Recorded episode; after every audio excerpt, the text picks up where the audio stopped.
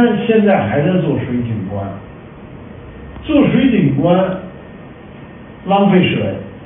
破坏水下土壤的微生物，破坏水质水中的生物，同时呢，为给这些城市面对未来的内涝带来巨大的风险。本来这个城市的房顶全部都不不渗水的，道路全部都是不渗水的，唯有那点自然地呢，它又底下做了防渗，整个城市弄了一大塑料布在底下，那一旦下雨，自然内涝。北京发生过内涝，沿黄河的所有城市都会发生内涝，只是时间问题。因为随着全球气候变暖啊，降雨带在北移。我们面对的这个时代的生态的变迁是迅速的，那么这个将来会给北方城市带来巨大的灾害，不应该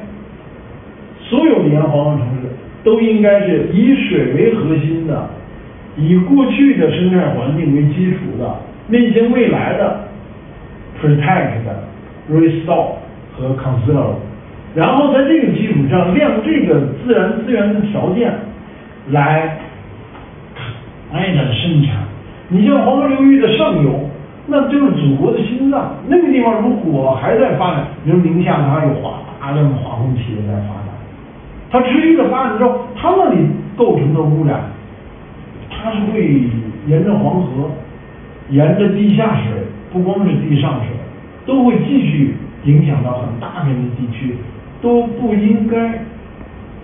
在这些产业上，再大力的去发展了，还有黄河流域的生态旅游问题、化工产业、生态旅游问题，呃，基础设施建设问题，都应该适度。